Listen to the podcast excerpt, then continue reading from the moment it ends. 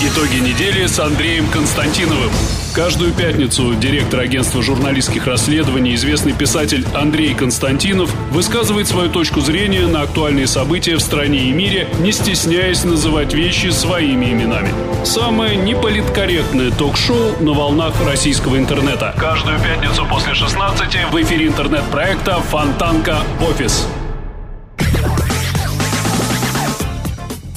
Интернет-канал Фонтанка Офис. Я Надежда Мадзалевская. Рядом со мной генеральный директор агентства журналистских расследований Андрей Константинов. И мы, как всегда, по пятницам подводим итоги уходящей недели. Будем с вами до конца этого дня. Так что, пожалуйста, присоединяйтесь. Андрей Дмитриевич, здравствуйте. Здравствуйте, Надя. Я вот смотрю на вас и вот всякий раз думаю, ну хоть бы раз вот э, взяла и оговорилась, сказала бы не генеральный, а гениальный директор, да. Всякий раз этого жду и как-то напрасно получается.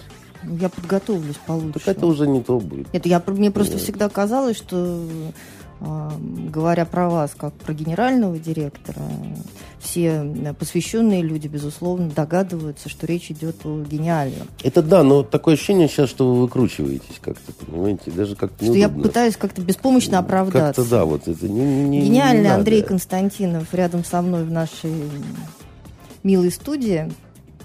Не очень много новостей принесла новост... эта неделя. Новостей-то как раз хватает, и, к сожалению, э, очень в том числе тревожные новости. Ну, тем не менее, мне все равно кажется, у меня такое впечатление, просматриваю новостную ленту, что а, действительно нет никакого прорыва. Все время одни и те же новости в разных интерпретациях, э, поэтому а, предлагаю начать наше обсуждение с Востока. Пойдемте на Восток, тем более, что давно про Сирию мы не говорили.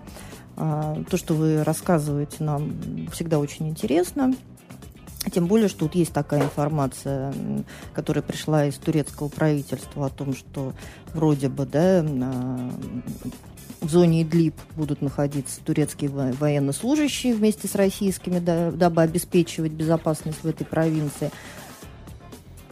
Что это означает? Потому что по факту наши военнослужащие там присутствуют, э, Турция, в общем, тоже совсем близко все и так, и не так. Это вообще очень такое странное заявление, действительно. Оно от достаточно высокопоставленного вроде бы прозвучало турецкого чиновника, и оно такое неожиданное. Оно... Да, потому что оно как-то без комментариев, в чем необходимость? Ну, давайте попробуем, да, сейчас э, как-то разобраться, что там происходит у нас э, в на этом ближневосточном перекрестке. Вы сказали, что неделя не принесла прорывных э, каких-то новостей, но я с вами не согласен, Надя. Да? Дело в том, что не то что прорыв, разрыв э, мог э, произойти такой, такой вот на уровне большой кирдык. Потому что когда американцы несколько дней назад сбили сирийский самолет над сирийской территорией, вы знаете, у меня такое ощущение было, что не все до конца поняли, насколько э, плохой и насколько серьезной оказалась эта новость. Э, потому что, э, ну как, да, значит, много в мире разговоров о международном праве, да, о том, что вот там то все агрессия нельзя, пятое, десятое, агрессивная Россия – нарушает все нормы и все правила. А, и вот это все нехорошо. И тут вдруг, значит, происходит такая вещь. А, в сирийском небе, над сирийской территорией, американцы, они нисколько не отпирались, да, они сбивают э, военный сирийский самолет, который э, принадлежит э, правительственным войскам под предлогом того, что этот э, самолет слишком опасно подлетел к неким вот э, очередным шайкам, которые американцам кажется, что они их э, союзники и все такое прочее. По-хорошему, вот так вот, по, по-нормальному, по, по международному праву, извините, да, о котором столько много идет речь э, в последнее время, ну, понимаете, это вообще-то называется акт войны ни, ни, ни, ни много, ни мало, так сказать, а именно так. Акт войны. А, То есть, э, друзья, вы э, э, незаконно находитесь на сирийской территории. Там, да? Ну, как-то все немножко к этому привыкли, что вы ни на каких основаниях, собственно, влезли туда. Вы говорите, что вы боретесь с терроризмом. Это замечательно, это все, конечно, очень хорошо. Но, а что кто-то отменил э, сирийский суверенитет, там, юридическое понятие границ сирийского государства. Может быть, был какой-то суд, международный трибунал. Мы просто не в курсе все этого. Может быть, он какой-то секретный был, и, значит, американские спецслужбы в силу секретности не могут э, сказать, где он был и кто принимал там участие, да, и какие были приведены доказательства, и каков был приговор. Но а, что-то мне подсказывает, что не было ни, никакого, значит, трибунала, никакого суда. А стало быть, есть э, границы э, страны, которая международно признана, представитель которой, так сказать, сидит в Организации Объединенных Наций. Значит, э, Америка не объявляла войну Сирии. Америка не получала никаких э, международных э,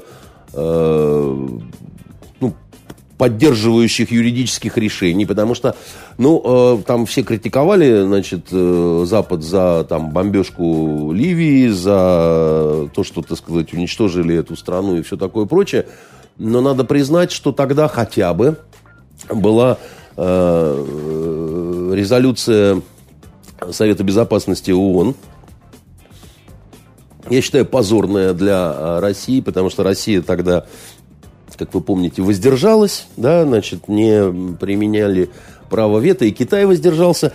И э, была тогда история, что э, бесполетная зона объявляется над э, значит, Ливией, а вот эта вот э, бесполетная зона, дальше такое расширительное толкование, да, они э, как стали раз, э, рассуждать, западная эта замечательная коалиция, французы, англичане, американцы, все, кто принимал участие в жутких совершенно бомбежках ливийских. Я вам напомню, что там речь шла о том, что Ливию в течение полугода э, бомбили с плотностью каждые 12 минут боевой вылет.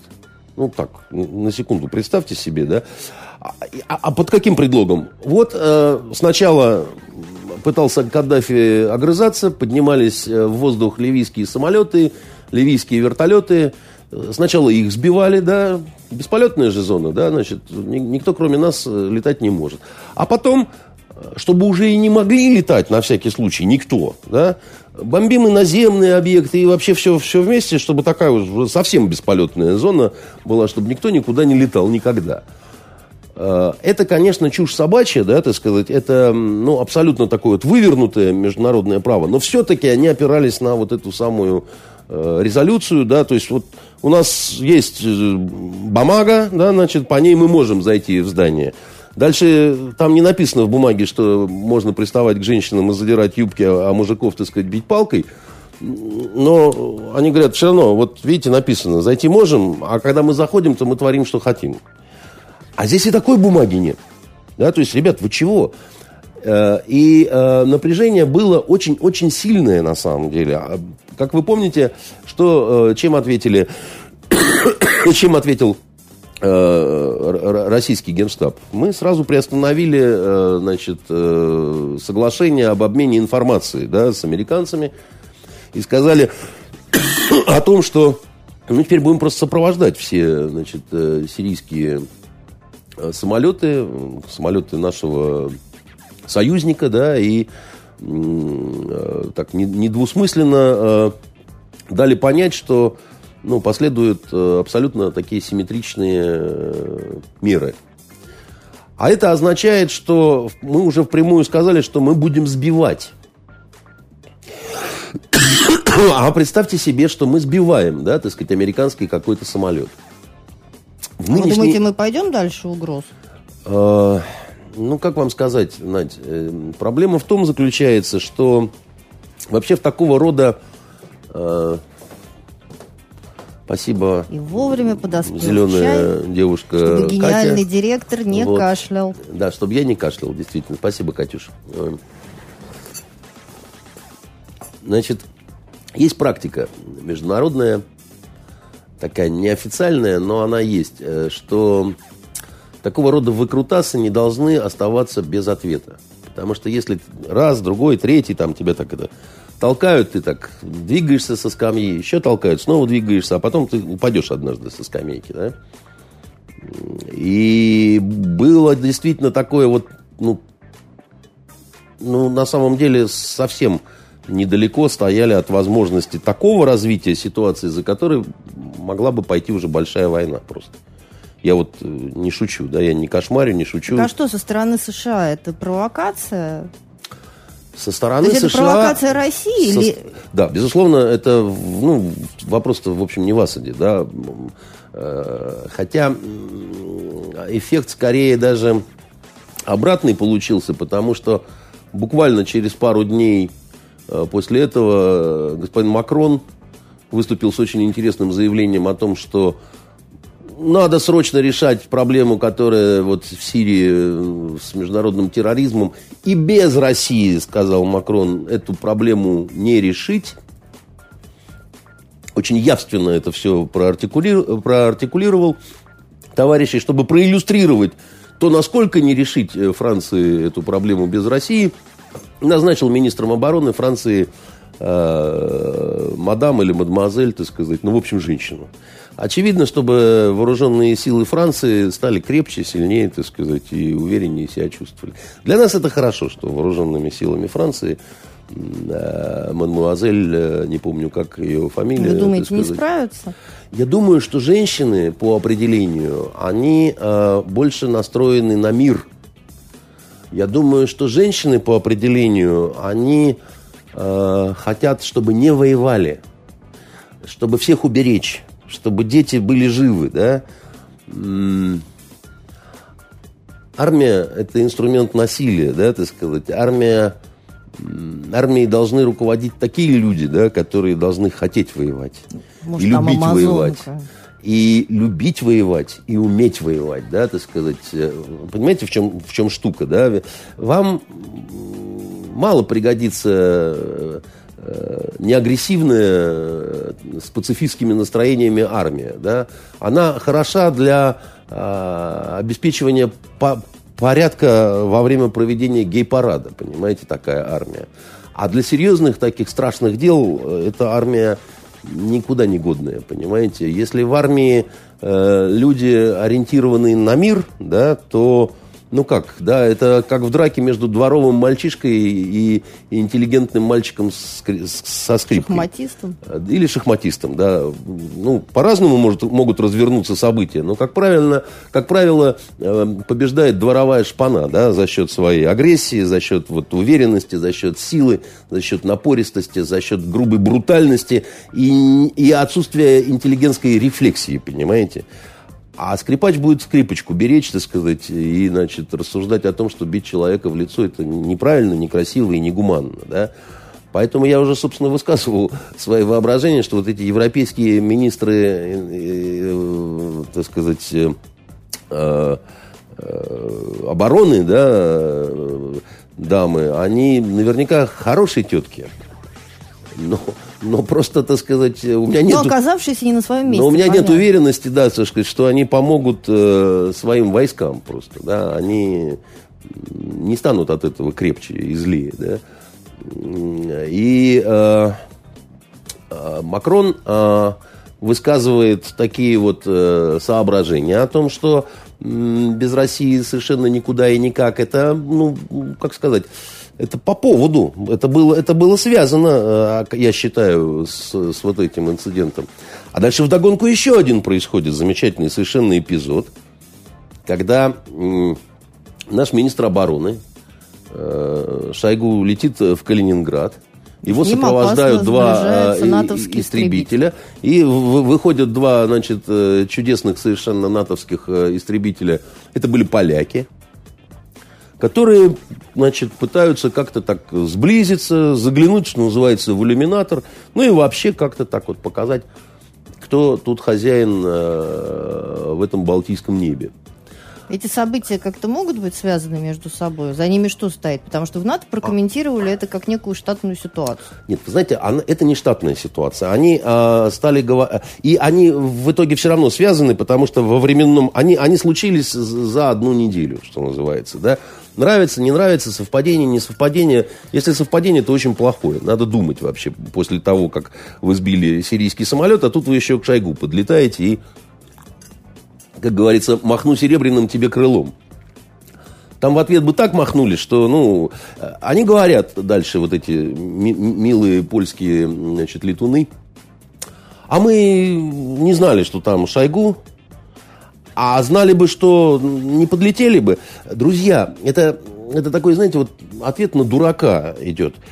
А сколько э, в России лиц, Э, которых сопровождают при полете истребители. Я вам по секрету скажу, Надя, очень-очень немного. Сдается мне, что хватит э, на одной руке пальцев э, пересчитать, кто это может быть. А также может сгодиться для этой цели и инвалид, у которого не все пальцы на этой руке, понимаете? Потому что и любой из этих лиц, сидя в самолете, да, которого сопровождают два истребителя – он как-то плохо отнесется к тому, что э, подваливает, значит, э, натовский летун и что-то там пытается из себя изобразить.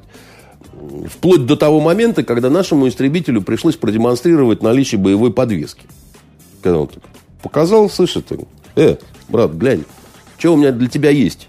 Сейчас это, привет пошлю. И они сразу как-то ушли когда так закончилась штатная ситуация, как это обычное дело, подлетаем, смотрим там, а потом разворачиваемся гордо и уходим. Значит, потому что, оказывается, тут вот, значит, э, русские самолеты с боевыми ракетами. Это, это, это плохая очень история, понимаете? И, и я не припомню, чтобы мы э, шугали так чьих-то э, министров а, обороны. Ну, просто, может, конечно, э, не сообщают, но, знаете, я думаю, что если бы такое случилось, мир бы верещал бы очень долго. Когда я сказал, что обязательно следует ответ, ответ э, должен быть симметричным, но он не обязательно, допустим, в такой ситуации может быть связан, ну, тоже с самолетами, да. Иногда бывает как, да, так сказать, ну, сбили вы э, сирийского летчика, а, он, а они наши союзники. А у вас там, говорят, где-то советники американские ходят там в какой-то непонятной форме. Ну, может так случиться, что подъедет какая-то группа на мотоциклах, понимаете, все замотанные арабскими платками. Ну, так, постреляет из снайперских винтовок или из, э, э, так сказать, ставших э, притчей во языцах автоматах Калашникова. Почему нет? Ну, вон тут, э, значит, эти объявили сегодня, что канадский снайпер, э, значит, на расстоянии 3,5 километра убил, значит, прицельным выстрелом боевика какого-то. Новый мировой рекорд поставил. Что, с моей точки зрения, это какая-то чушь полная, потому что никакое оружие не дает вот этой прицельной дальности такой стрельбы. Это либо случайное попадание, либо вообще не пойми что. Потому что на таком расстоянии 3,5 километра кучность стрельбы – она превышает корпус человека.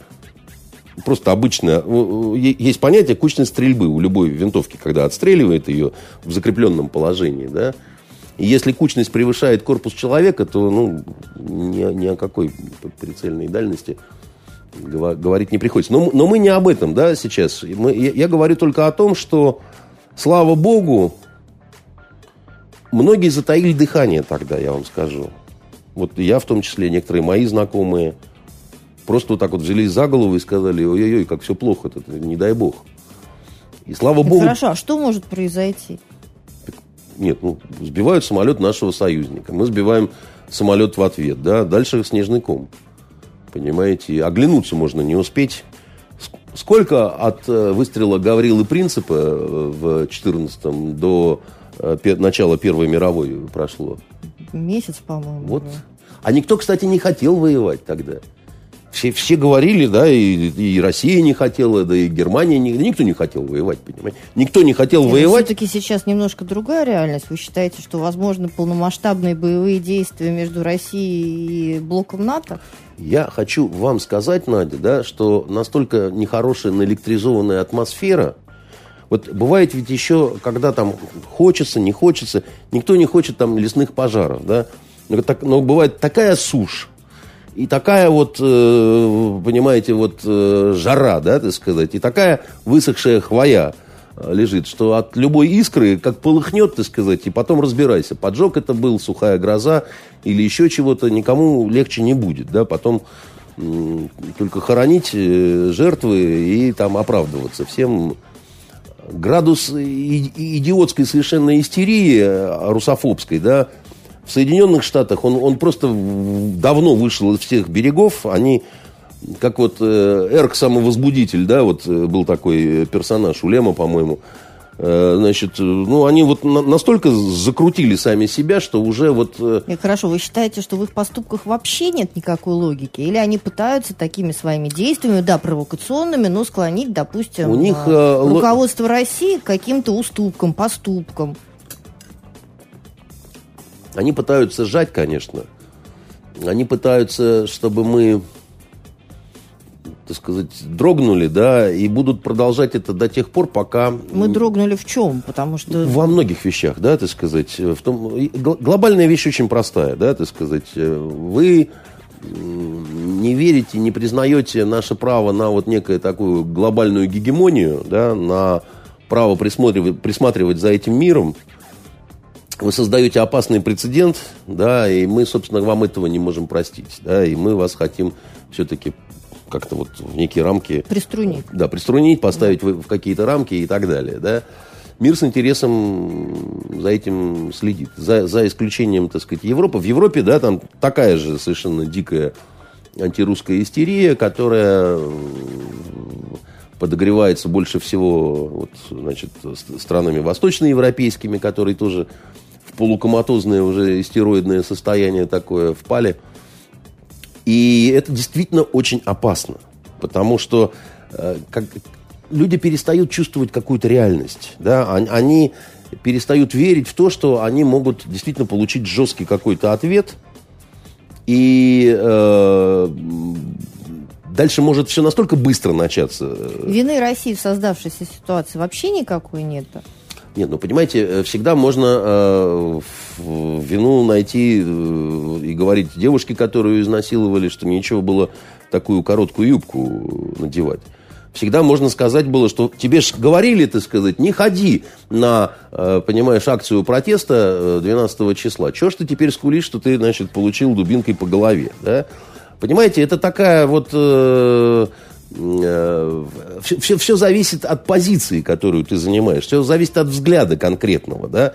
Э, вон э, в Америке считают, что Россия виновата, и причем кругом.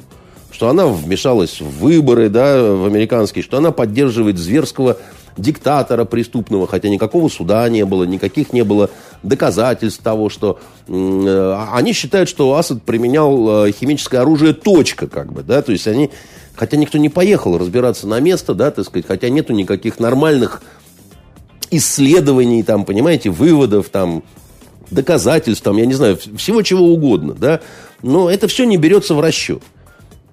Асад виноват априори, потому что он Асад, да, значит, Россия виновата, потому что она, раз ты ну, как-то защищаешь вот этого упыря, значит, ты и сам упырь, как бы, да, и что теперь тут э, рассуждать. Ну, можно, наверное, сказать, что вот вы не соглашаетесь с тем, что вам вот так вот говорят. Вы должны принять это, а вы не принимаете. Значит, вы виноват. Вот и Синбаева не, не захотела согласиться с вот тем, что она виновата в том, что э, допинговая мафия в России, да. Вот и Синбаева виновата. У нее ни разу никакой не было э, пробы, да, положительной. А она виновата, потому что она отказывается принять и понять, что на ней тоже как часть... часть сборной. Как да. часть сборной, что на ней часть коллективной вины и так далее. Она говорит, нет, я виновата Исенбаева, потому что не хочет подчиниться, не хочет, так сказать, смиренно склонить голову и сказать, да, монсеньор, так сказать, э, э всегда монсеньор, сейчас монсеньор, понимаете? Но, а я считаю, что права Исенбаева, понимаете, потому что, а почему? Почему нужно принимать вот эту виноватость, если ее нет? В конце концов, есть наши какие-то интересы, да, есть наши... Они ведь считают, что красные линии только у них. Они говорят, вот у нас есть красные линии, и вы их перешли. А у всех остальных нету красных линий. У всех остальных, очевидно, они только желтые, синие, или вовсе какие-то бесцветные, да. Ну, так не бывает. Это называется, ребята, вы сундучите в одну харю, и это очень нехорошо. Ну, как бы, это сыграет обязательно с, с вами злую шутку. Поэтому э, ситуация крайне непростая, и э, я рад, что хватило выдержки, да, вот. Э, вы знаете, насколько ситу... Вот есть такой интересный показатель, я э, вам скажу, э, относительно того, как это все серьезно было. А, на следующий день после сбитого вот этого самолета наши сказали, что они приостанавливают соглашение об информационном обмене да, с американцами. Американцы, надо сказать, очень так присели, когда и стали оправдываться и говорить, что ну, ну что да, ну там было два инцидента, говорил один американский генерал. На следующий день я понимаю, что э, я пойду на «Эхо Москвы», меня будут спрашивать об этой ситуации. Ну, кстати, не спросили. Включаю э, Евроньюз с утра. Ну, посмотреть, а как там вообще толкуют всю эту ситуацию. Вы знаете, я откры, э, раскрыл рот просто, Надя, потому что я такого не ожидал. И, и вот это вот, то, что, чего я не ожидал, это показатель, да, вот серьезности. Первой новостью идет. Россия расторгла соглашение об информационном вот этом обмене и так далее. Я думаю, ну да, расторгла. Сейчас они скажут, почему расторгла. Сейчас они скажут про то, что американцы сбили самолет, там, то все, пятое, десятое. Знаете, вы не поверите ни слова про сбитый сирийский самолет. Вообще ни слова, ни одного. О чем это говорит? это говорит о следующем, да, значит, это говорит о том, что они ну, либо это говорит о полном непрофессионализме вообще, да, так сказать. Но я, выдали полновости. Да, но я в это не верю все-таки, да, при всей одиозности Евроньюз, да, они все-таки стараются, ну, хоть какие-то остатки профессиональных стандартов соблюдать. Потому что, ну, это запредельный непрофессионализм, если это произошло просто так. А либо, я думаю, что поняли, что, ну, произошел перебор очень серьезный, когда, ну, понимаете, сложно сказать, что, типа, а что это вы тут летаете, да, так, так это, ну, наша страна, наша земля, да, на, на, наши войска, и мы здесь у себя на родине находимся, и здесь летаем вообще где хотим. Ну, потому что можно же всегда сказать, что... Ну, представьте себе, в небе над Францией сбивают французский самолет. Потому что он опасно куда-то летел. С чем-то не тем. Интересно, что скажут э, француз, французы. Что, в частности, скажет э, мамзель, вот это вновь назначенная. Она, очевидно, скажет, что, ну да, мы что-то тут как бы вот... Что-то мы тут, видно, недопоняли, да? Ну, бред, согласитесь. Но... Да, и показывают этого американского генерала, который говорит о том, что очень такая странная, знаете, какая-то непонятная реакция русских. Ну да, там два инцидента, но зачем же сразу так? А Асад что-нибудь высказал по этому поводу? Асад... Э, Его вообще сейчас кто-нибудь спрашивает? Ну, Асад сейчас мало публичен, да, и может быть оно и к лучшему, да, потому что э, сейчас, да, его уже ну, мало кто спрашивает о чем, да, потому что дела пошли такие вот э, серьезные, да. Но ведь американцы э, не только сбили э, вот этот самый э, сирийский самолет. Американцы, Надя, э, что еще сделали? Они потащили вот к своему уже вот этому контингенту, который там, на территории Сирии, тяжелое вооружение, системы залпового огня, и в том числе для передачи курдам. И этому, наверное, не очень рад Эрдоган. Да не то, что не рад Эрдоган. Собственно говоря, вскоре после этого и последовало вот это вот заявление о том, что мы с русскими будем в Идлибе. Идлиб, я напомню, да, туда уходили все боевики из Алеппо, потому что Идлиб вообще он полностью контролировался ну, так называемой оппозицией вот этой вот сирийской, где там всякой твари по паре, так сказать, но в том числе есть те, кого, ну, все уже воспринимают как э, террористов, так сказать, и никак иначе. Хотя есть и те, кого кто-то воспринимает как террористов, а кто-то не воспринимает как террористов. Вон э, товарищ Трамп призвал э, э, воспринимать как террористов братьев-мусульман. Интересно, как с этим будет соглашаться Эрдоган, если он, собственно говоря, его партия это тоже братья-мусульмане. Вот как ему к этому относиться?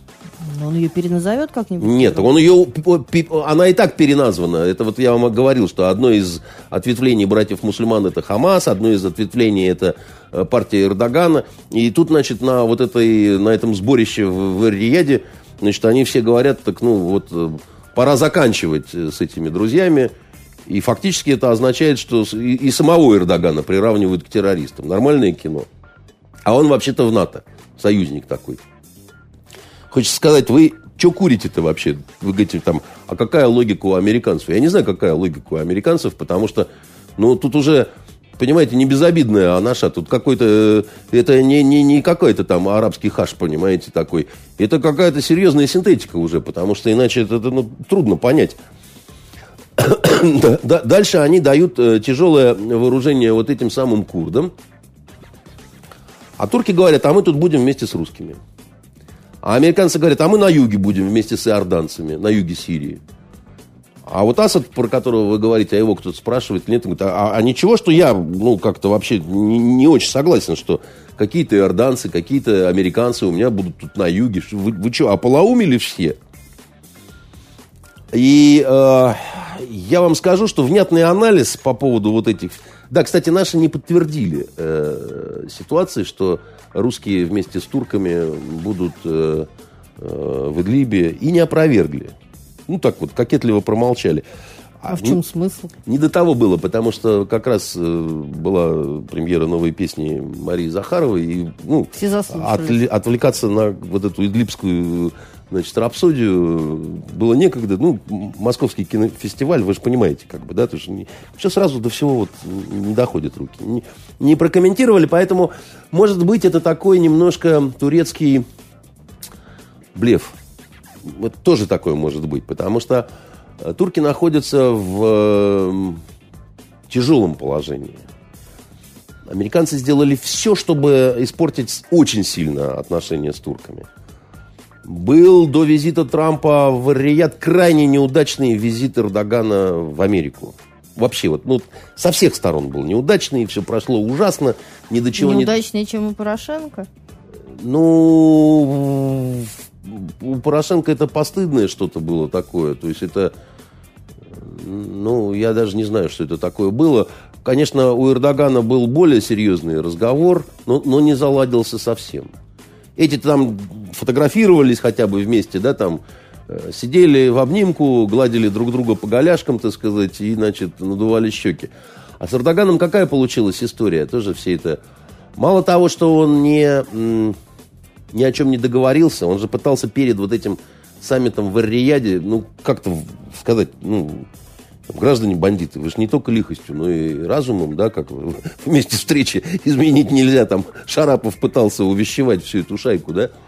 Там случилась нехорошая история. Там э, вышли э, протестовать э, турки, противники Эрдогана. Знаете, как это в Америке? С плакатами, пикетами, там, то все, пятое, десятое. Да, там ну, так, можно, там та, можно. Да, там можно, да, но, но я хочу вам сказать, что вы не переоцениваете, да, так сказать, сами по себе они не всегда, вот эти люди с плакатами, возникают. И Америка такая страна, что она может сделать так, чтобы их раз и не было, допустим. Да? Ну так, чтобы уважение, там, рахмат лукум, как на Востоке принято. А может сделать так, что они как раз в нужное время в нужном месте окажутся. И, и скажут, а у нас можно, у нас демократия. Хотим, стоим. Здесь с плакатами.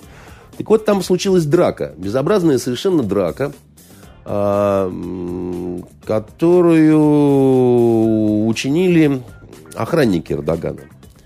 Они стали, так сказать, э, вот эту вот неправильную турецкую, с их точки зрения, сволоту с, пока, с плакатами немножко бить в репу, так сказать, дубасить, так сказать. И несмотря на то, что можно в Америке, да, вот э, и не так, как у нас. У нас, вот, знаете, 12 числа, как эти дружеская встреча хомячков разного окраса, да, так сказать, никто не пострадал, да, значит, э, по большому ну, почему? Счету. Осталось много недовольных. Недовольные это одно, а выбитые зубы это другое.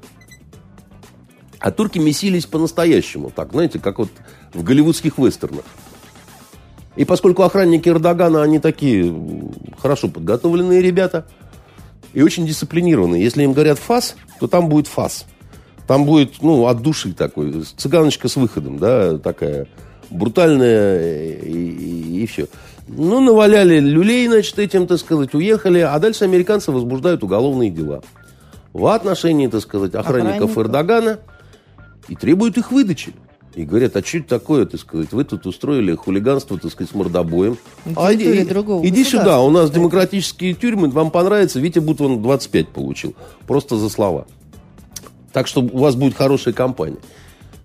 Вы представляете себе, что это такое, да? Приезжает лидер с визитом, да, у него, так сказать, своя охрана. Дальше, так сказать, э, происходит некая провокация, не провокация, так сказать, ну вот что-то такое вот ужасное. Уезжают, эти возбуждают, говорят, давай сюда выдавай турецких своих вот этих вот, которые там ходили туда-сюда, вот это все. Эрдоган говорит, нет, не слышу, не могу. Я. Ну, согласитесь, да, это уже, ну, как, как говорится, вечер перестал быть томным совсем уже. Уже вот какая-то ситуация, ну, Нет, такая... ну, томным он перестал бы быть, если бы они их на месте бы задержали, а так-то... Или перестреляли. В, в Америке и такое могут. Перепутали с неграми агрессивными, решили бы, что у них есть оружие, и пошел бы снайперский огонь, да. Ну, а почему нет? Вот, американцы и такое отмочить могут. Но... Э, это не то, что глупость, это, понимаете, это, ну, это правда за гранью, да, когда, э, ну, да, давай сюда своих опричников, мы их будем в тюрьму сажать, потому что у нас тут такая свобода и все такое прочее. С Европой дошло все до того, что, как вы знаете, с базы Инжерлик выводятся немецкие военнослужащие, потому что турки не пустили туда э, немецких парламентариев.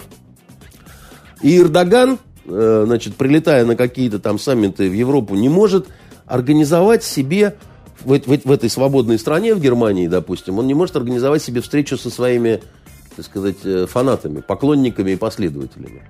Он обращается в разные места, а там везде то ремонт, то какое-то другое мероприятие. Ну, в общем, все как это у нас. у нас, наверное, научились. Да, я думаю, что это общемировая практика, включать дурака и говорить, мы бы с удовольствием, но тут поступил сигнал о заминировании. Да, тут ремонт, тут детский праздник. Да, а тут вот с собаками проверяем на предмет взрывных устройств. Вот, э, потому что не надо отмораживаться. На самом деле, вот э, я, я очень люблю, когда вот так наивно хлопают глазами и говорят, а у нас все можно, у нас все везде. Вот все можно, только у Эрдогана не получается, да? А, ну тогда получается, что все это скрепляет дружбу между Россией и Турцией? Нет, я думаю, что здесь... Причем э, турецкий поток мы открываем. Я, я не... Это Помидоры да. скоро разрешим возить. И э, Путин сегодня по телефону снова говорил с Эрдоганом и все такое прочее. Я не очень люблю конспирологические теории, но как-то в Воленс-Ноленс, так сказать, э, пришел я в своих напряженных размышлениях к выводу о том, что какая-то такая очень странная и с очень дальним прицелом идет игра, и американцы... Я, я стал думать, а зачем все это делают американцы? Зачем они действительно курдам дают э, оружие, да, такое уже серьезное оружие? Ведь нельзя не признавать э, некую справедливость обеспокоенности Эрдогана по поводу вот этой курдской проблемы. Да, для, ну, любой, кто хоть как-то, да, то есть говорит, что а просто американцы дураки. они ничего не понимают э, в Ближнем Востоке, просто вот они все время там, как слон в посудной лавке, да, ну, как-то нельзя так недооценивать. Я думаю, что они, есть, есть такая теория, как вот бандиты, да, наезд с откатом, да, приезжают, одни пугают, а другие приезжают, спасают и крышуют, да. Но здесь, мне кажется, ситуация чуть-чуть более тонкая, она заключается в том, что есть такая глобальная, много лет идущая и еще много лет продлящаяся игра против Ирана. Она такая приоритетная, и Трамп сказал, что все там эти сделки по Ирану, чем гордился Обама, чем гордился, что там и Путин принимал участие, мы все это отменяем, равно как и с Кубой все эти самые. Иран э, террористическое государство – он стоит за значит, вот, растущим мировым э, терроризмом. Мы его немножко будем э, не рас, любить. раскатывать в блин. Нет, не, не любить, а раскатывать в блин. И это что такое? Это прямой отклик его израильских э, друзей. У, у, у Трампа, как мы с вами это знаем... очень длинная цепочка получается. Нет, нет, нет, она наоборот очень короткая. Значит, э, Израиль э, считал, что мир ошибся, когда пошел на сделку с Ираном, потому что Иран всегда откровенно говорил, так сказать, мы Израиль уничтожим, потому что это сионистское образование, оно должно быть стерто с мировой карты. Собственно, и ядерная программа, как не скрывал особо так э, и Ахмадинеджад, да, так сказать, она нужна была для того, чтобы э, ядерной дубиной, так сказать, э, вот, товарищам евреям дать по башке. Да. И э, в Израиле к этому относятся очень серьезно. Для Израиля главный кошмар это не палестинцы, как ни странно, да, а Иран и Хизбалла, потому что это тоже Иран, как бы, да. И в, в Израиле очень серьезно относятся к существованию Ирана, его ядерной программы, и там в Израиле считают, что это неправильно, если Израиль сотрут э, с карты значит, мировой. Вот они почему-то считают, что значит, э, так вот нехорошо, понимаете. И э, они и Трампа, так сказать, а надо сказать, что Израиль э, достаточно большие усилия приложил к тому, чтобы победил э, Трамп. Это правда, как бы, да. Дело не в его зяте, хотя и в нем и тоже. Взяте тоже. И, и, и в зяте Семья. тоже, да. Но, но, но Трамп, в отли... А, у Натаньяху не то, что плохие отношения были с Обамой, это просто было вот, э, ну, хуже, чем у, у Трампа с Эрдоганом, как говорится сейчас. А с, э, с Трампом отношения вот, ну, просто в засос, понимаете. Сцепятся мизинчиками и, и пойдут, так сказать, напивать 7.40.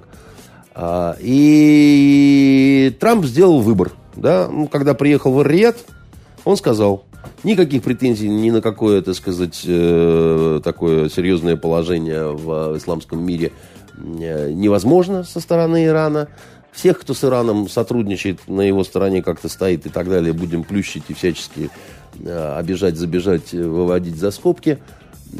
И вот так вот оно будет хорошо и правильно, и все такое прочее. У Турции сложные отношения с Ираном. Но роднит, потому что Турция все-таки суннитская страна, да, а Иран это, ну что, ну, ши, ши, шиитская страна, так сказать, где наконец-то шииты реализовали, да, свой вот этот взгляд о том, что э, нужно быть в оппозиции к любой светской власти, возможно, только власть религиозная или духовная, да. А они всегда придерживались такого э, взгляда. Но у них есть одна проблема, которая их очень сближает. Это курдская проблема. Потому что курды это что? А курды это Турция, курды это Сирия, курды это Ирак и курды это Иран. И вот мы с вами не раз уже говорили, что мы... Э, это, конечно, моя конспирология, да, но я думаю, что она определенной логики не лишена. Э, То есть все, что сейчас происходит, иными словами, направлено против Ирана. Да, я думаю, что в основном это, ну, э, э, это всегда такое упрощение, но без этого никак в, так, в такого а рода... Россия с Ираном дружит. Россия играет свою игру. У России очень сложные отношения с Ираном. С Ираном у всех сложные отношения, потому что Иран это очень сложно сочиненная такая страна. Они, они такие очень своеобразные, так сказать, ребята. И вообще, вы знаете, понятие дружбы на Ближнем Востоке, это, ну, такое, для лохов чилийских, понимаете? Потому что на Востоке очень гостеприимные люди, которые всегда тебя примут как гостя, и вот мой дом твой дом, моя жена твоя жена, но как только ты выйдешь за порог, ты уже не гость. И дальше с тобой может случиться абсолютно все, что угодно, понимаете? А, вот. И э, шаг до создания Курдистана. А что такое Курдистан? А Курдистан, Надя, если появляется, если Курдистан, это взрывает регион и вообще мир, и вообще все что угодно. Потому что это территориальная потеря Ирана, Сирии, Ирака и Турции. Это взрывает все эти страны. Это вызывает такие... Ну, Ирак и Сирия там уже и так-то все взорвано, понимаете, так сказать, дальше некуда. А вот если, например, Иран теряет часть территории – то это грозит серьезнейшими потрясениями и тому вот политическому укладу, который сейчас в Иране э, есть. Это, я вам скажу, серьезная такая подушка и предпосылка и для возможных переворотов, и для возможной э, организации гражданской войны, так сказать, и, всего чего угодно на самом деле. А мы в шаге от того, чтобы сначала де-факто, а потом, знаете, может быть и де-юра, потому что Косово же признавали при всем том, что там, ну, бред, как бы, да, там, что вы делаете, да, там, это будет очень плохо. Ничего, ничего, как бы, да, там. Есть опыт, когда мы разваливаем страны, там, была такая страна Югославия, нет больше. Был такой Советский Союз, нет больше, да. Уж какие были гиганты, а тут какие-то, ну, бездюльки. Вот. И я, я вам скажу, при том цинизм американский, да, он ведь до какой степени? Ведь кому они дают оружие, да?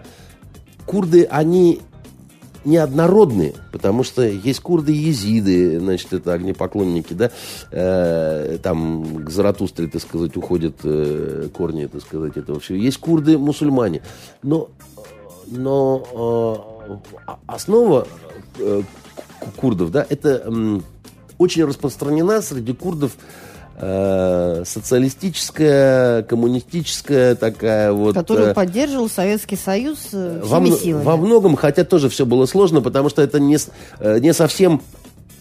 Это такой это... Мар- марксизм, но такой он немножко левацкий, немножко такой чегеваровский, немножко с троцкизмом, чуть-чуть с маоизмом, понимаете? Вот, ну, там все так за- замешано, замешано сложно, но тем не менее, понимаете? Вы представьте себе, да, антикоммунистическую всегда Америку, да, которая всегда говорила, что коммунисты это просто вот порождение сатаны, дьявола, так сказать, там всего чего угодно. Значит, и вдруг э, Курдская рабочая партия, рабочая партия Курдистана. Значит, да? для Америки, потому что появилось другое, более злое зло. Да, а это называется цинизм.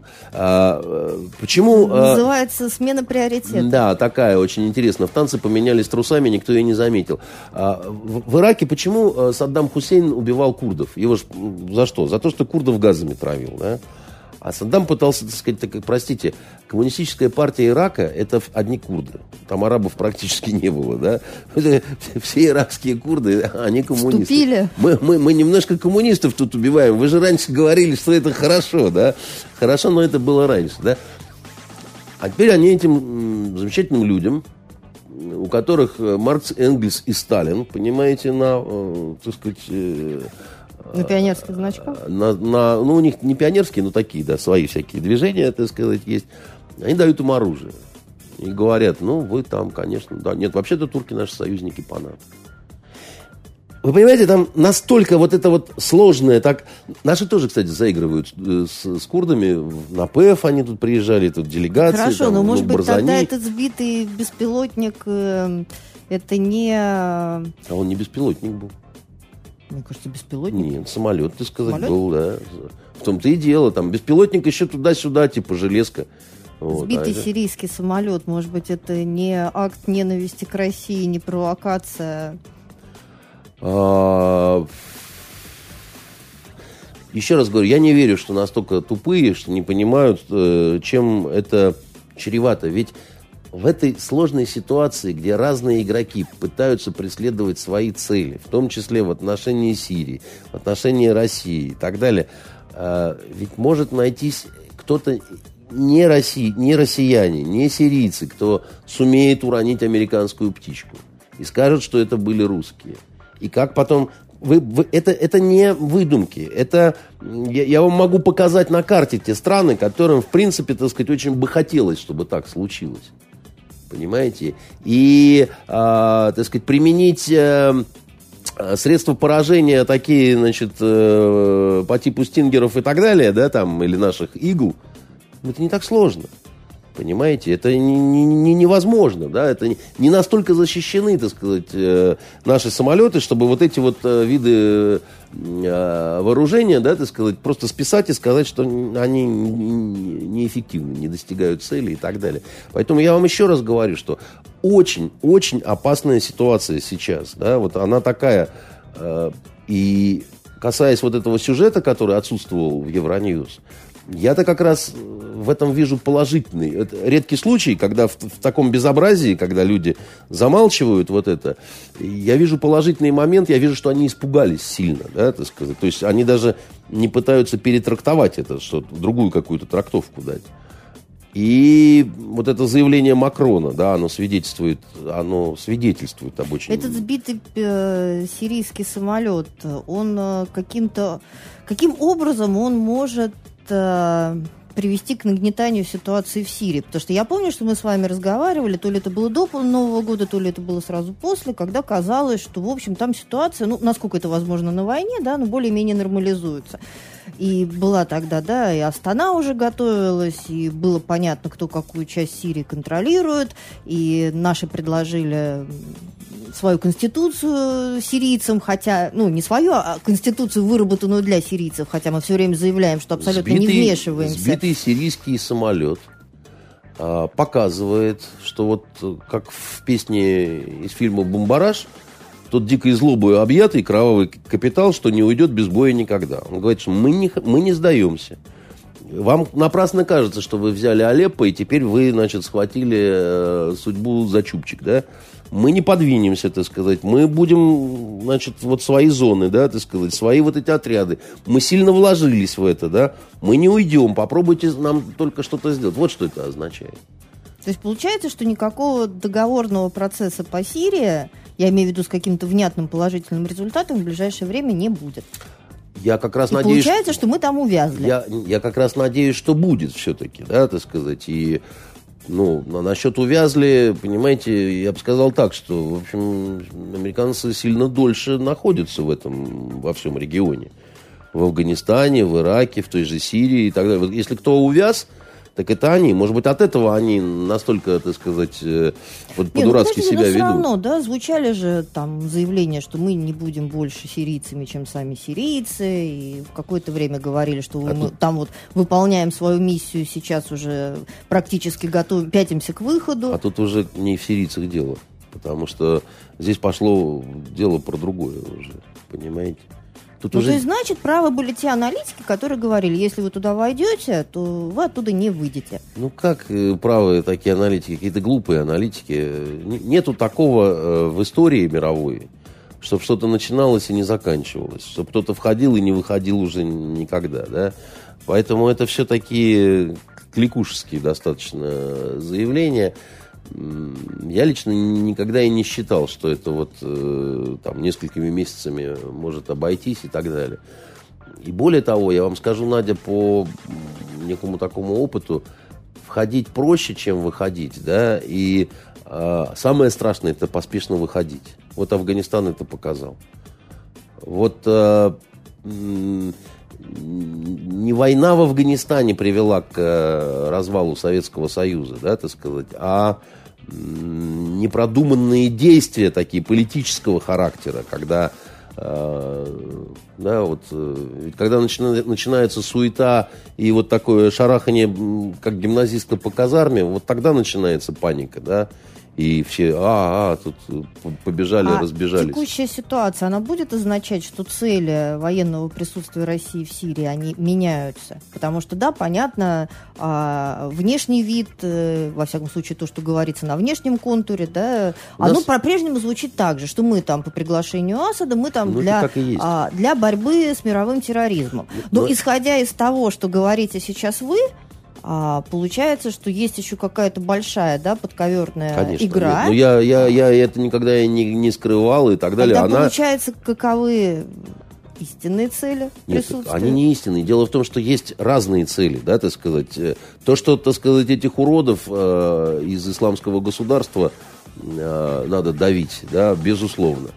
Кто их создал, кто их спонсировал деньгами и так далее, вы прекрасно знаете, и сейчас это секрет Полишинель, да несмотря на то, что закозлили один Катар, да, ну, на самом деле там рыло в пуху у всех э, значит, э, монархии залива, и у самих американцев тоже, кстати говоря, да, и у англичан. Как вам кажется, новый саудовский принц 31-летний, 31 который будет теперь преемником? Преемником кого? Короля Ны- вы имеете? Нынешнего монарха, да, ему будут делегированы со временем властные полномочия. Саудовской Аравии, как король это сила, конечно, так сказать, э, э, Малик Гуавахш, да, так сказать, как арабы шутят, э, они говорят, как царь это монстр, примерно так переводится. Значит, но в Саудовской Аравии, чтобы вы понимали, решает семья. А семейка там Что Притом большая, что она называется, она большая, большая, да. Как, как, как один мой приятель говорил, с похмелья не обдрищешь. Вот там этих, э, если вывести принцев, их э, до Пекина раком не переставишь. Их там столько, понимаете. Поэтому э, считать, что э, э, там какой-то вот бородатый этот симпатяга, да, значит, что он там что-то такое будет решать, э, это полное незнание саудовских реалий каких-то. Там семейка. Такой хороший такой клан, понимаете. Ну вот, сериалы можно снимать, что они там внутри себя. И поэтому, когда там э, король или, так сказать, э, там наследник или еще кто-то начинает что-то такое вот не, неожиданное делать, там... Он перестает быть наследником? Да там разное бывает. Раз и исчезает, допустим, из информационного поля. А где? А бог знает. На соколиную охоту уехал и где-то там охотится. В пустыне Рубль-Хали, понимаете, на границе с Йеменом. Или еще что-нибудь такое. Поэтому это мало на что.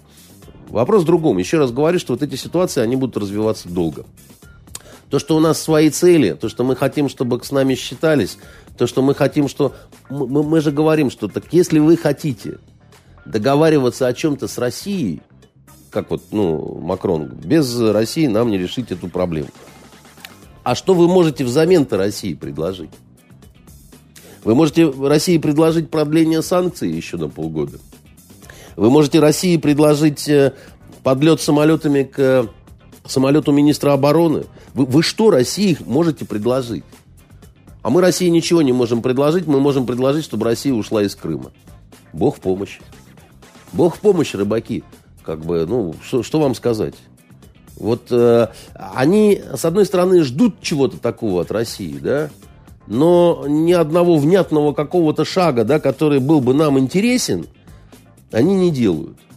И в этой ситуации тогда получается как, тогда вы хотите что-то заставить сделать Россию. Давайте, заставляйте. Да. Вот, в чем некая такая тупиковость вот этой всей вот э, ситуации. Вот, э, собственно говоря, чем она плоха, тревожна и так далее. Да? И по большому счету, э, чем это может быть для простого человека, да, вот сейчас тревожно и так далее. Малопредсказуемое развитие ситуации в Сирии сейчас, я считаю, что оно малопредсказуемое, потому что здесь могут быть такие диапазоны от и до, что называется. От очень хорошего до очень плохого, а между ними, так сказать, вязкое болото такое, да. Значит, э, поскольку непредсказуемая эта ситуация, поскольку ситуация с Катаром, так сказать, имеет место быть с Ираном, там, с вот этим всем, значит, э, совершенно непонятно, как себя поведет цена на нефть, например. Вот правда, да. И если вы найдете жулика, который вам даст какой-то такой более-менее внятный прогноз на лето, возьмите Наденька половник, этот то, чем разливают суп, да, так сказать, бейте его по башке и гоните его подальше от себя. Это жулик, больше ничего. А вот, а цена на нефть, она, соответственно, что дальше, так сказать, она дает... Э, для нас это практически все. Она для всех все на самом деле. Цена на нефть – это э, устойчивость мировых валют, мировых фондов, мировых бирж, так сказать, и так далее. Вот, а, соответственно, наши простые люди, у которых там кубышки еще, наверное, не до конца, так сказать, оскудели, да, соответственно, Тем да. Тем более во время отпусков. Тем более во время от, отпусков. Вот это вот качание, это то, что вот непосредственно и быстро может оказать какое-то влияние.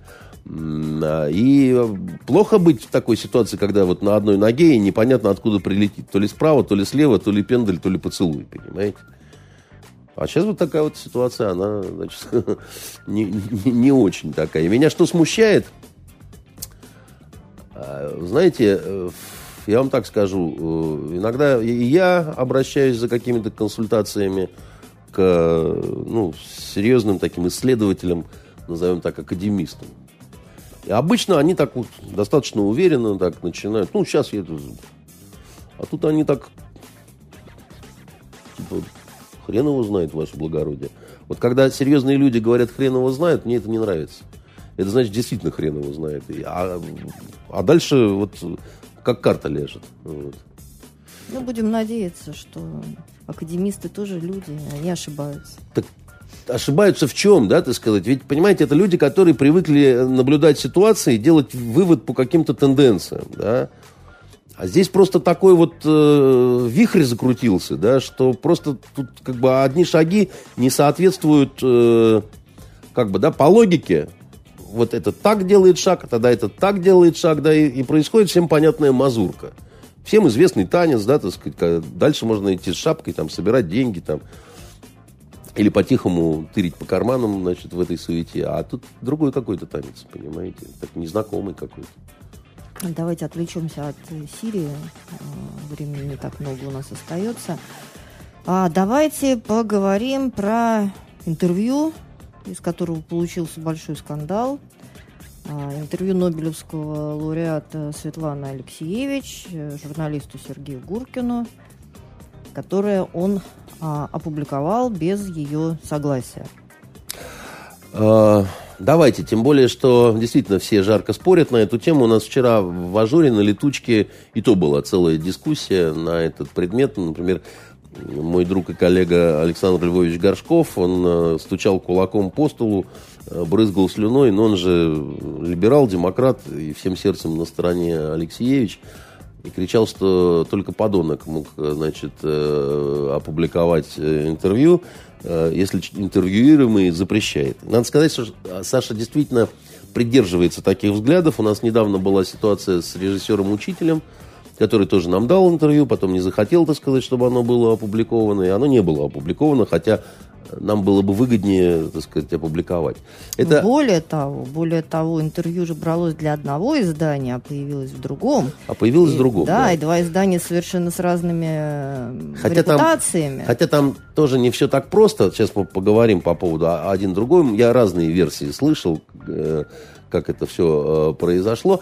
Так вот, у Александра Львовича Горшкова у него четкая, внятная позиция, да, так сказать. Если ты берешь интервью, Э, то ты должен обязательно дать на вычетку это интервью, да, потом его заверяют, потом мы это все делаем и так далее. Мы действительно в Ажуре так всегда делали, в том числе потому, что мы считали, что такая норма, она закреплена законом.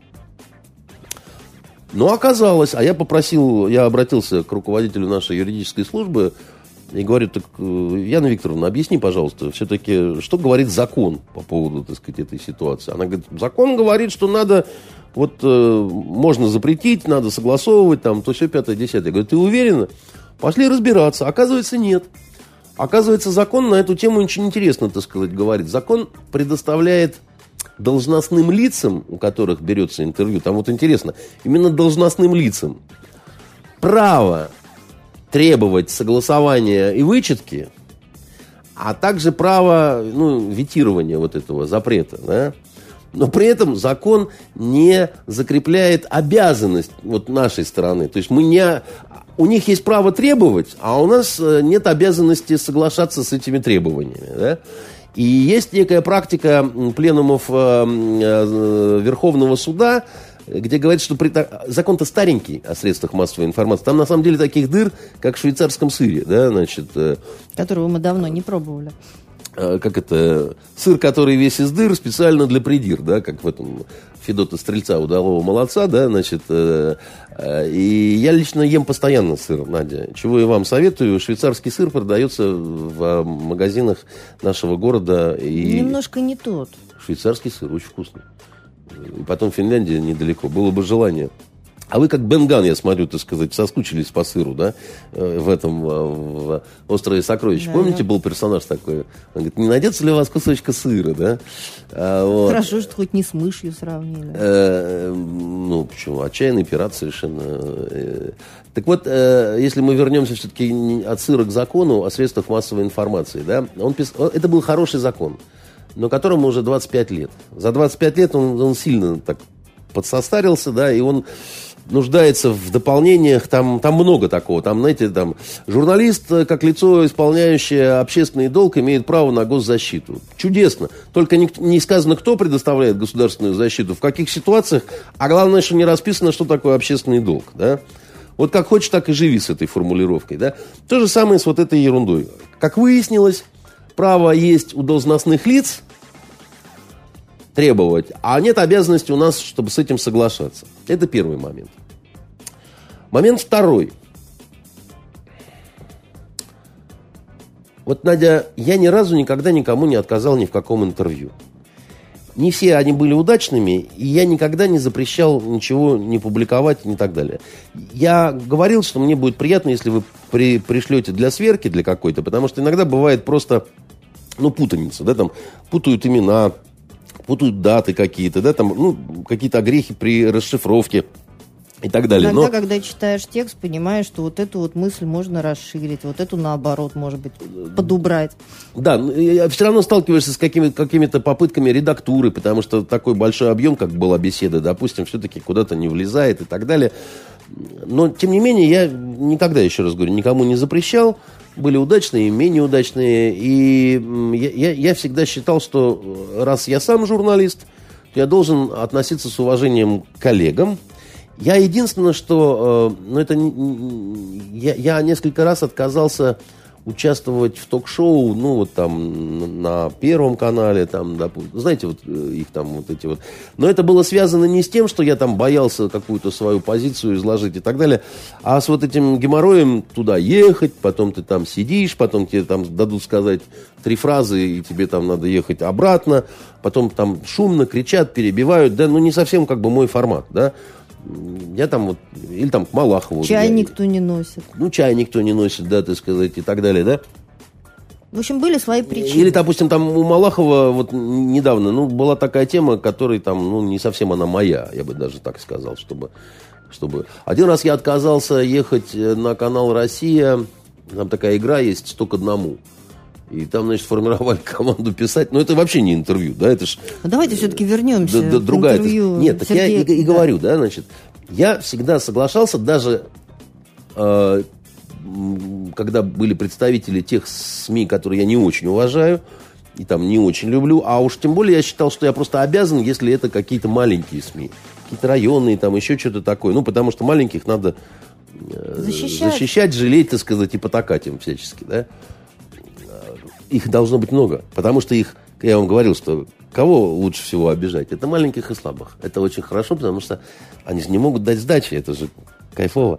Вот, значит, они должны быть, да, значит, их надо э, помогать им э, размножаться. И еще я всегда исповедовал один принцип. Вот ты начинаешь говорить, считай, что ты в прямом эфире на самом деле, да. Ну, либо не отвечай, либо говори, что я не буду отвечать на этот вопрос, там, либо еще чего-то, но считай, что ты в прямом эфире, потому что тебе звонят по телефону, да, там, тебе, ну, как бы, это правила игры такие. И потом сказать, ты согласился сыграть, потом ты сыграл неудачно, да, потому что интервью это всегда чуть-чуть поединок. И вот ты согласился на этот хоккей, а потом тебе наколотили в ворота, да, а ты говоришь, не, меня такой хоккей с таким результатом не устраивает, да, я отменяю все, так сказать. Э, Нет, но тем не менее, то есть вас не смущает, что интервью бралось для одного издания, а потом появилось в другом, потому что вполне возможно, да, что... Секунду, дело в том, что э, его не захотели брать в том виде в деловом Петербурге. И как я подозреваю, в том числе потому, что газета «Деловой Петербург», она имеет тоже какие-то свои предпочтения, какие-то взгляды, да, так сказать, она такая газета либеральная, а тут либералка Алексеевич предстает, конечно, в этом интервью ну, в очень э, плохом свете, как мне кажется. А и... почему? А почему тогда журналист оказался уволенным из этого издания? Может быть, все-таки не так все, вот как, как вы видите? Потому что, ну ладно, не напечатали интервью и... Ну, и оказался он не уволенным. интервью выходит. Э, понимаете, для увольнения всегда э, должна быть какая-то сумма причин.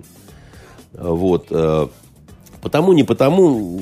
Я знаю, что этот парень постоянно с Регнумом сотрудничал, да, это не первый какой-то, так сказать, случай.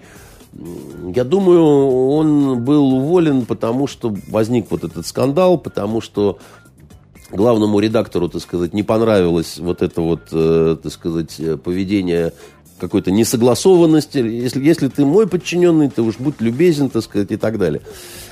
Но я, кстати, согласен с Сашей, когда Горшковым, когда он говорит, что вот поступил бы так у нас журналист, он тоже бы, так сказать, вылетел, так сказать, и, и все. И, и на этом вся бы либеральная демократия закончилась.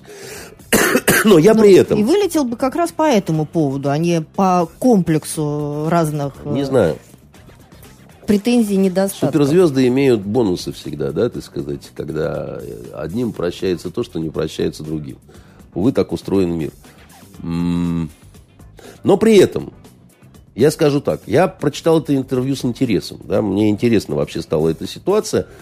Я хочу сказать, что интервью сделано профессионально, да, то есть он... А, а, интервью это самый сложный жанр в журналистике, да, и мало кто умеет э, делать интервью. А в чем, почему вы так решили, что оно сделано профессионально? А, потому что основная задача э, того, кто берет интервью, это показать, да, значит, человека... Раскрыть собеседника, раскрыть дать собесед... ему сказать. Раскрыть, совершенно А верно. вам не кажется, что это интервью состояло на мой взгляд, да. Мне кажется, что, что а, он это, раскрыл это, это были какие-то такие вот кинжальные вопросы, немножко напоминающие троллинг, вот как вот сейчас Нет, вот принято мне так не говорить. Кажется. Потому мне что кажется, все-таки что... цель классического интервью, да, это действительно с интересом сначала выслушать собеседника. Да, вот мне а кажется, здесь что... я поэтому хотела, честно говоря, потому что мне, мне кажется, самой что было вы мне интерес... сейчас просто не даете сказать. Мне кажется, что сейчас э, вы занимаетесь э, в таком случае... Тем, тем же самым, что Сергей Гуркин? Тем же самым, Нет, да. Я просто, как а, же так? Вы в чужом глазу соринку, а в своем бревно? Нет, нет, нет, нет. Я просто а, хотела вам задать вот какой вопрос. Вот вы слушали аудиоверсию этого интервью? Я читал э, это интервью, так сказать, и мне, я думаю, что мне неинтересно слушать аудиоверсию, потому что э, мне хватило, что называется, того, что я прочитал. Я думаю, что э, печатная версия, она все-таки близка. Э, там, наверное, убраны только пэканье и мэканье, так сказать. Я слышал отзывы об этом тех, кто читал и слушал. И я хочу сказать следующее. Он, ему удалось раскрыть э, собеседника, безусловно. А вы читали другие интервью Алексеевича? Я вообще э, понимаю, что, видимо, вы считаете, Надя, что я живу в лесу и молюсь к лесу. Вот, и что я вообще не в курсе, кто такая э, Алексеевич, так сказать. Но, вы знаете, вы страшно ошибаетесь. Я в курсе, кто такая Алексеевич. Потому что вы гениальный директор. Я... М- я и раньше не очень э, с большой симпатией относился к этой почтенной даме. Я и раньше очень не понимал, почему, так сказать, э, и за какие заслуги она получила Нобелевскую премию. Я считаю, что это конъюнктура в чистом виде, да, так сказать, и я не считаю ее носителем какого-то большого таланта, чисто литературного, я вам так скажу. Что, с моей точки зрения, это средние руки публицист, я бы так даже сказал, что ничего там нет, ну имеете право на такую точку зрения. Да, То вот есть тогда, вам не... Вот тогда, если я имею, позвольте мне ее высказать. Дайте мне, пожалуйста, сказать, что я думаю по этому поводу. Да? А, я, я думаю, что это было сложное интервью, оно было не комплементарное, так сказать, и я думаю, что оно не то, что неудачное было для Алексеевича. Я считаю, что, понимаете, во-первых, все эти вопросы уместны. Потому что я недавно слушал господина Красовского по э, радио «Эхо Москвы». Вы вряд ли заподозрите меня в том, что я его взгляды разделяю, а он мои, да? Но он сказал совершенно, с моей точки зрения, правильную вещь. Он сказал о том, что все вопросы, которые задавал э, интервьюер, они абсолютно уместны, потому что они заданы человеку, который всем этим живет который обо всем этом пишет, который обо всем этом размышляет, да, и там не было ничего такого, к чему-то, к чему надо как-то специально готовиться. Абсолютно. А вот там э, госпожа Алексеевич показала себя во всей, что называется, красе. Понимаете, если человек говорит о том, что я понимаю мотивы людей, убивших Бузину, то мне кажется, что это э, страшная фраза, в том числе для человека, который претендует на звание русского публициста. Потому что тогда я должен сказать, вот мне не нравится Немцов, и я могу понять мотивы тех, кто убивал Немцова. Я никогда такого не скажу. И никто так не должен сказать. Потому что как бы тебе не нравились взгляды кого-то, как только ты говоришь фразу «я понимаю мотивы тех, кто вот, значит, убивал», ты становишься, в общем, чудовищем потому что э, это нельзя, да, так сказать, нельзя за взгляды. Не... Я абсолютно там, мне не симпатичен Немцов, я категорически с ним не согласен ни по нравственным, ни по политическим, ни по каким вообще позициям. Но как только я скажу фразу «я понимаю мотивы тех, кто его убил», значит, я встаю с ними в один строй, в один ряд, понимаете? Безусловно.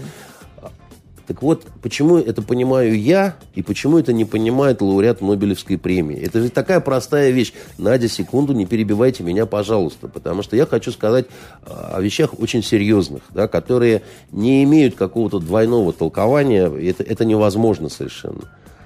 Понимаете, женщина писала все эти там цинковые мальчики и так далее, много разных пафосных каких-то там, э, значит, э, текстов, да, и потом она вдруг э, говорит, что она воспринимает некую вот, вот, вот этим можно, а вот этим вот нельзя.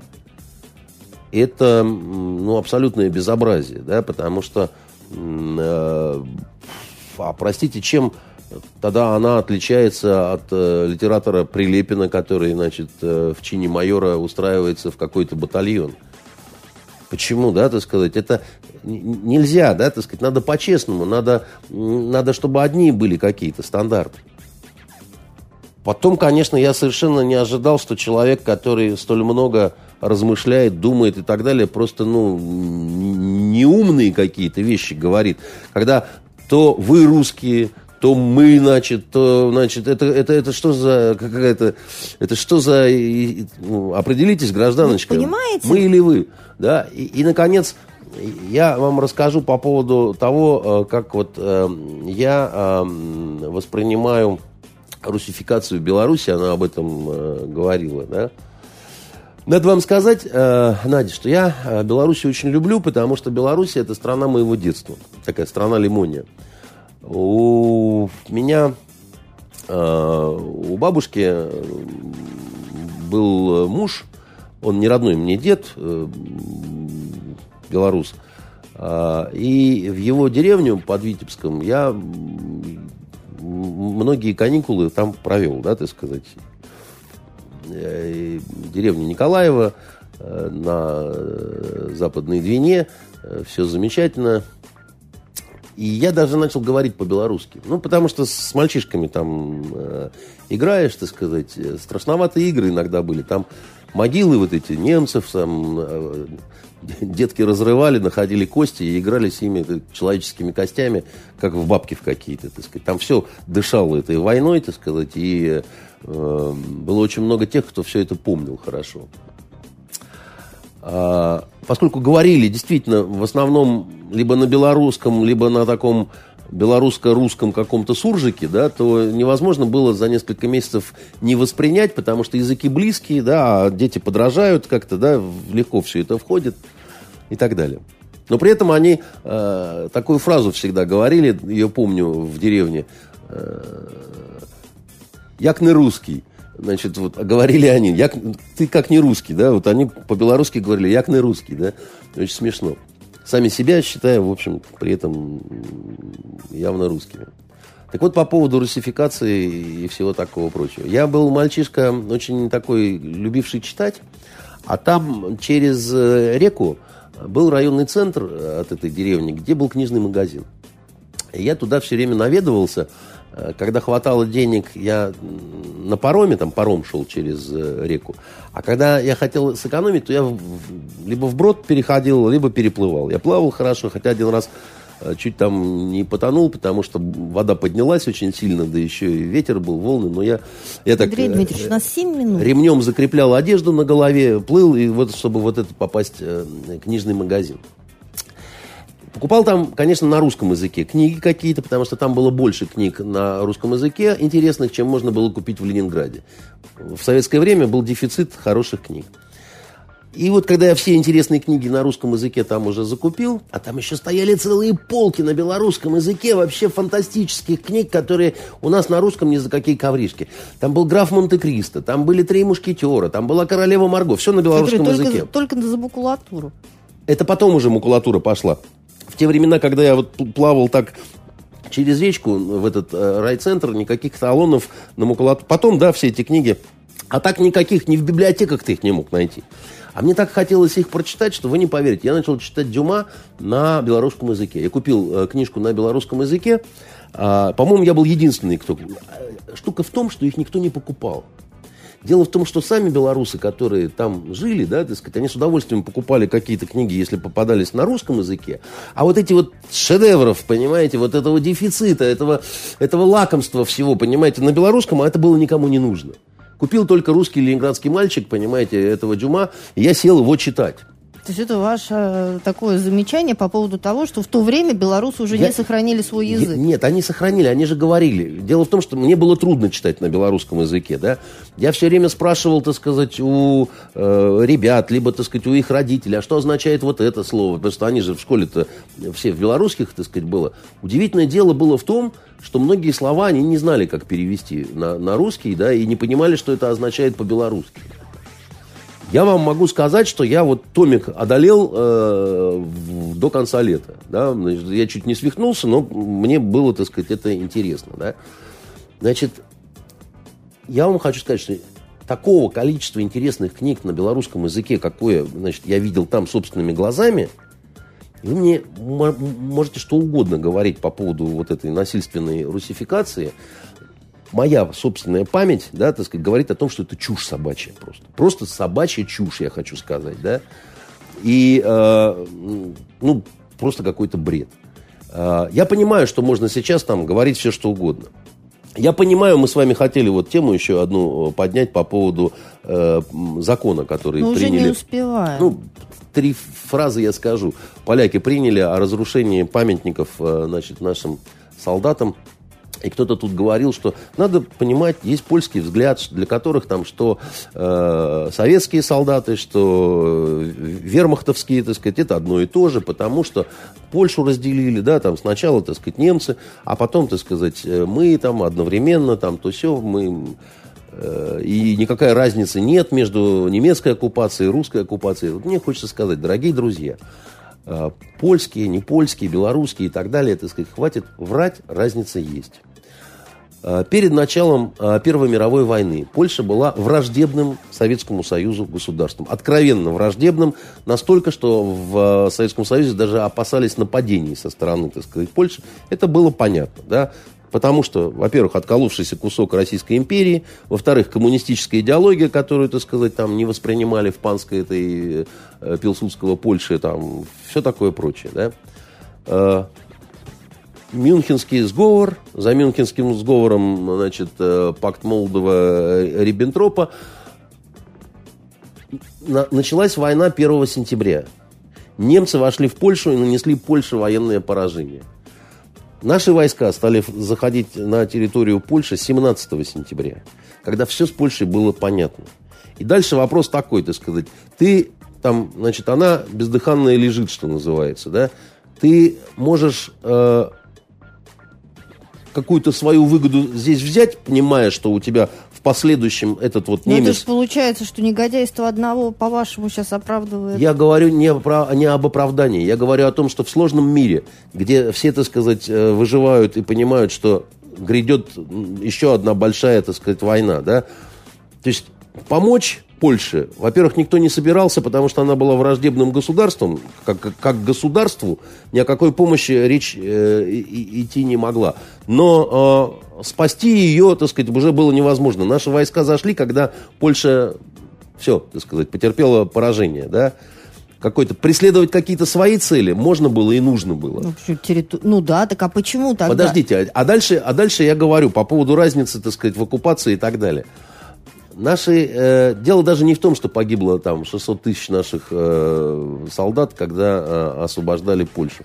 Они говорят, вы не освобождали, это не освобождение, это оккупация. Наверное, забыли поляки, что такое была немецкая оккупация. Когда запрещали говорить по-польски. Смотрите, Андрей, вы тоже... Секунду.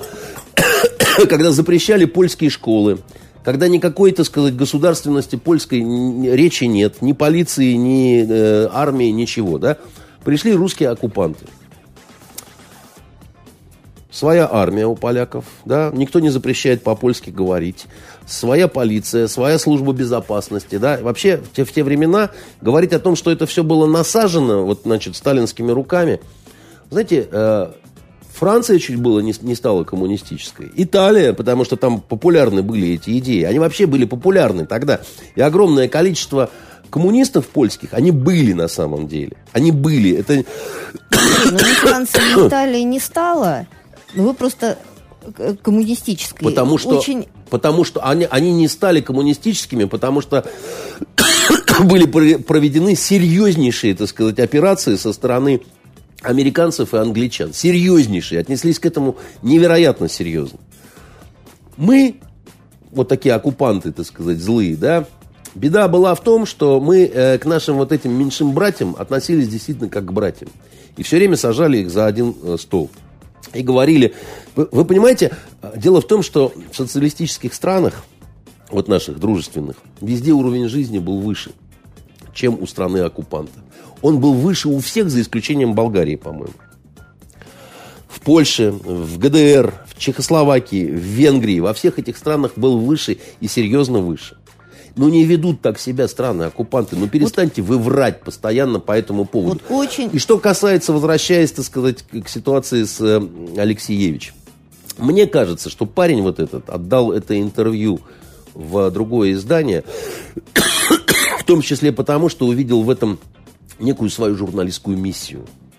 Потому что она не просто бабка с барахолки, хотя, так сказать, по речи не скажешь иной раз, да, значит, э, ну, как-то странно она э, в искусстве дискуссии могла бы быть и поумнее, и Понимаете, иногда что-то, наверное, не складывается. Нет, Я все, думаю, тут, да, тут... что парень увидел в этом свою действительно журналистскую поним, удачу, поним, загнав в угол. Понимаете, дело в том, что никто не заставлял ее говорить те слова, которые она сказала. Да? Вы я, читали другие? Понимаете, вопрос я, я, в том, я даже пьяный он... не могу сказать такие вещи. И, и дело в том, что ей не приписали слова по поводу Бузины. И, и много других замечательных совершенно перлов.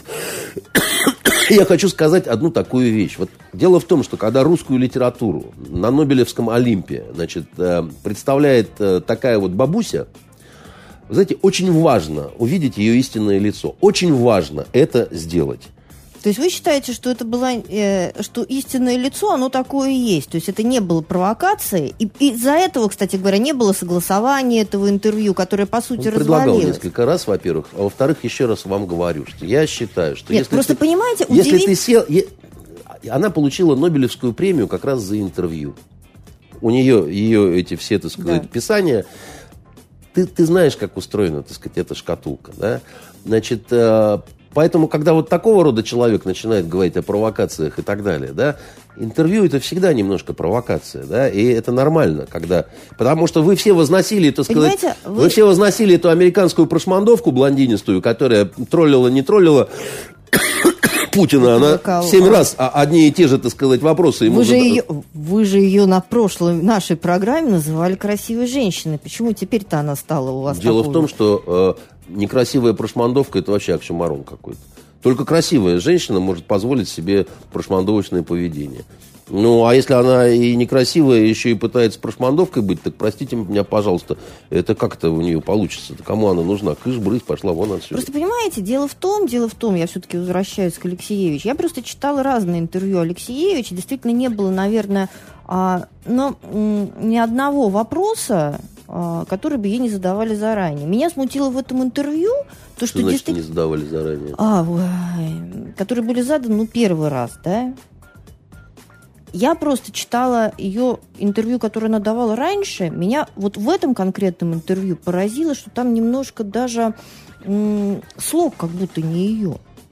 Я, я, я не к тому, что а, я не к тому, безусловно, да, у нас нет оснований доверять, что она именно это говорила. Просто человек, а, вот по моим а, ощущениям, находился в неком стрессе и, наверное, не совсем правильно формулировал мысли. И в этом смысле мне кажется, что, наверное, журналист мог бы ей дать шанс. Какой? Согласовать это интервью. Он предлагал ей согласование, так сказать, этого интервью. Это первое. Второе. Значит, э, знаете, вы такие либералы интересные. Когда мой друг Веллер э, швырнул э, чашкой в госпожу Бычкову... Вы же его и оправдали. А я его всегда буду оправдывать, потому что он мой друг, и я его люблю. А если он э, завтра... А Алексеевич вы не любите, за, поэтому... За, если он завтра задушит кого-то, так сказать, я буду носить ему в тюрьму передачи. Апельсины, э, конфеты, подушечка, так сказать, еще ну, дай что-нибудь. Бог с ним этого да? не случится. Значит, э, но, но, значит, ладно я, который оправдал и так далее, да? э, журналисты «Эхо Москвы», лично э, Венедиктов и прочая разная, так сказать, публика, они говорили, мы очень любим Веллера, но мы понимаем, что человек может сорваться, мы понимаем, что он может швырнуться значит, чашкой и сказать, скотина тупая, не, не знаю больше тебя. Все понимаем. Ну, все люди, как бы. От чего бы и не швырнуть в какую-нибудь журналистку какой-нибудь стакан. Да, но но надо извиниться. Надо извиниться, это так сказать. просто? Да, это так просто и так далее, да. Э, и все будет хорошо. А, Веллер не стал извиняться. И я не слышал, чтобы извинилась за свои вот эти вот э, высказывания госпожа Алексеевич. Может быть, потому что по разным причинам, так сказать. А почему она не извиняется? Она Подождите, дикие, еще она, времени мало. Она прошло. дикие вещи сказала, на самом деле. Она, она, она сказала действительно... некрасивые вещи. Нет, она не некрасивые вещи. Некрасивые вещи это когда, понимаете, язык подскользнулся и так далее. Она сказала вещи дикие и недопустимые совершенно. И по отношению к русскому вот, народу. Знаете, вот удивляет, что действительно интервью, а, все, что она сказала, оно действительно на каком-то поскользнувшемся языке. Ну, что, ну, в общем, оч, для, очевид, для, для очевид... писателя достаточно странно. Тем очевидно, более, если не было бы ее других интервью. Очевидно, заколдовал ее, значит, э, вот этот парень. А может, другие интервью были как раз подготовленными или еще какими-то. Я да, не знаю. Я, я, я хочу сказать, ведь есть такая поговорка, что у, у трезвого на уме, у пьяного на языке. Да? Есть ситуация, когда человек вот выводится из себя, и там прет настоящее какое-то. Вот настоящее это не когда он сдерживается. Настоящее это не когда он пытается говорить правильно, политкорректность, вот этой Так а дело не в политкорректности, дело даже дело в стилистике. В том, дело в том, что и задача журналиста это вот раздеть, и чтобы человек вот начал орать, кричать, так сказать, то, что тогда настоящее полезет, да, так сказать, вот сущностное, да, вот нутро проявится какое-то, да. То нутро, которое она показала, да, да просто за раздражительностью иногда бывает сбивчивая мысль. Ты имел одно в виду, а сказал немножко другое. Нет, там вполне стройная картина. Дело в том, что э, так бывает в одной фразе. Может быть, это картина, которую захотел увидеть журналист? Нет, вы знаете, дело в том, что я читал то, что говорит она. Я так понимаю, что все-таки за язык ее никто не тянул. Там нету ситуации, когда вот одно, одна часть интервью противоречит другой. Там все, простите, это сказать, в одном, в, в одном направлении сказано. Да? Поэтому как вот я могу подскользнуться в предложении, я могу подскользнуться в абзаце, да, потом я могу понять, сказать, извините, я что-то какую-то хрень сказал на самом деле, это что-то меня, знаете, приконтрил. Там все интервью, извините, оно такой вот единой направленности о том, какие сволочи русские, так сказать, и о том, как можно понять э, тех, э, мотивы тех, кто убил Бузину. Э, я, знаете, не сильно люблю обсуждать там как-то коллег и так далее, но Олесь Бузина, к нему можно относиться как угодно совершенно. Вот как угодно можно к нему. Мне э, мать его безумно жалко. Я премию имени Юлиана Семенова получал вместе с ней, так получилось. И я навсегда запомнил одну вещь. Вот убили Бузину. И позвонили сразу с «Эхо Москвы» э, Киселеву, который... Который в Киеве. Который в Киеве, да, Евгению. Тело еще не убрано, он лежит там, да, ну, обычно долго же там всякие действия и так далее. Киселев называет его городским сумасшедшим. Я это слышал собственными ушами в прямом эфире. Вы понимаете, какая, какая штука, да? Вот, Надь, э, как, как бы можно расходиться там во, во мнениях, там можно еще чего-то, да. Но это публика, да, которая вот, ну, с, с лютой вот этой вот остервенелостью к, значит, э, к положительной к Майдану, так сказать, отрицательной к России и так далее, э, считает, что они могут себе такие вещи позволять. Но на самом деле это не то, что ну так нельзя, да, ты сказать, ты его не любишь, там, ты еще что-то, но, но он, правда, не остыл еще. Как ты можешь его называть городским сумасшедшим? Мы говорили уже об этом, так да. Это, это дело в том, что от, а, я вам хочу сказать, что это одного поля ягоды совершенно. Дело в том, что вот э, то, что говорит Алексеевич, да, так сказать, а, абсолютно встает в один строй с вот этим всем. Поэтому я хочу сказать, что это не случайно все на самом Знаете, деле. я не была бы так категорична в оценках. Я И хочу я думаю, что, себе сказать, какой ты ситуация- молодец, Андрей Дмитриевич, да, так сказать, до всего вот этого безобразия, до вот этого интервью, я старался ничего особо не говорить по поводу этой Нобелевской премии, да, вот э, этой гражданки. Но сам-то с собой я разговаривал. Я, я категорически этого не понимал. Я совершенно считал, что это абсолютно такое вот э, конъюнктурное награждение с определенным вызовом. И никакое вот литературное качество не является тому основой. Э, Вы понимаете, поэт может быть дураком. Вот поэт может быть дураком. Поэтов не очень умных много. Потому что по- поэзия – это исключительно такой божий поцелуй. Да? Это а, способность видеть мир не в том цвете. Ты как будто через линзы другие. так Через сказать. рифму, да. Э, Это, это да, это не, не зависит от уровня твоего мозга там и так далее. Ты можешь быть умным, можешь быть неумным, а в быту ты можешь быть полным дураком. Э, Там Пушкин и Лермонтов большими мозгами в этом смысле не сказать, что отличались, да. А, нет, правда, посмотрите на их несчастные судьбы. Они во многом себе их сами и устроили, да, потому что вот такие бы. Они гении, я ничего не говорю, но э, они не гении мыслители, да, они гении чувствования. А вот э, автор текстов э, в прозе, тем более такого уровня, который удостаивается Нобелевской премии, обязан быть умным человеком. Или женщиной. Но тоже не дурой. Вот. Если этого не случается, то тогда, так сказать, возникает множество вопросов. Понимаете, э, не может властитель человеческих дум говорить такие пошлые и глупые вещи. Просто не может. Значит, и все остальное, это тоже такой какой-то странный фальшак. Вот и все, что я хочу сказать. Или это уже возрастное просто. Ну, вы правильно сказали, да, что много вопросов. Мне кажется, что все-таки на некоторые хотя бы из них последу- последуют ответы. Путиноиды ее заколдовали, посыпали ее волшебным порошком, что она немедленно стала идиоткой, понимаете? Ну, конечно же. Ну, просто вот послали э, сиреневые флюиды и голубые лучи, так сказать. И вместо того, чтобы... Знаете, как анекдот был знаменит? Я его очень люблю. Я вам расскажу, и мы на этом закончим, чтобы на хорошей ноте. Когда э, выступает Леонид Ильич Брежнев, да, значит, на съезде, э, значит, оч- очередном, и говорит, дорогие товарищи делегаты, наше Министерство обороны придумало такую пулю, которая любого человека может за несколько секунд сделать абсолютным идиотом. Мы решили испытать эту пулю на президенте Соединенных Штатов Америки Рональде Рейгане.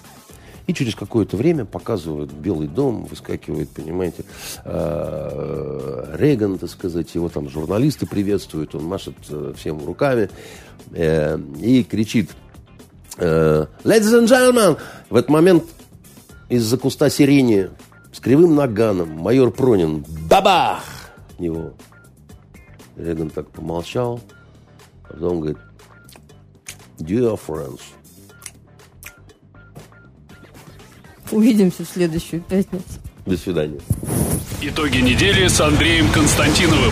Каждую пятницу директор агентства журналистских расследований, известный писатель Андрей Константинов высказывает свою точку зрения на актуальные события в стране и мире, не стесняясь называть вещи своими именами. Самое неполиткорректное ток-шоу на волнах российского интернета. Каждую пятницу после 16 в эфире интернет-проекта «Фонтанка. Офис».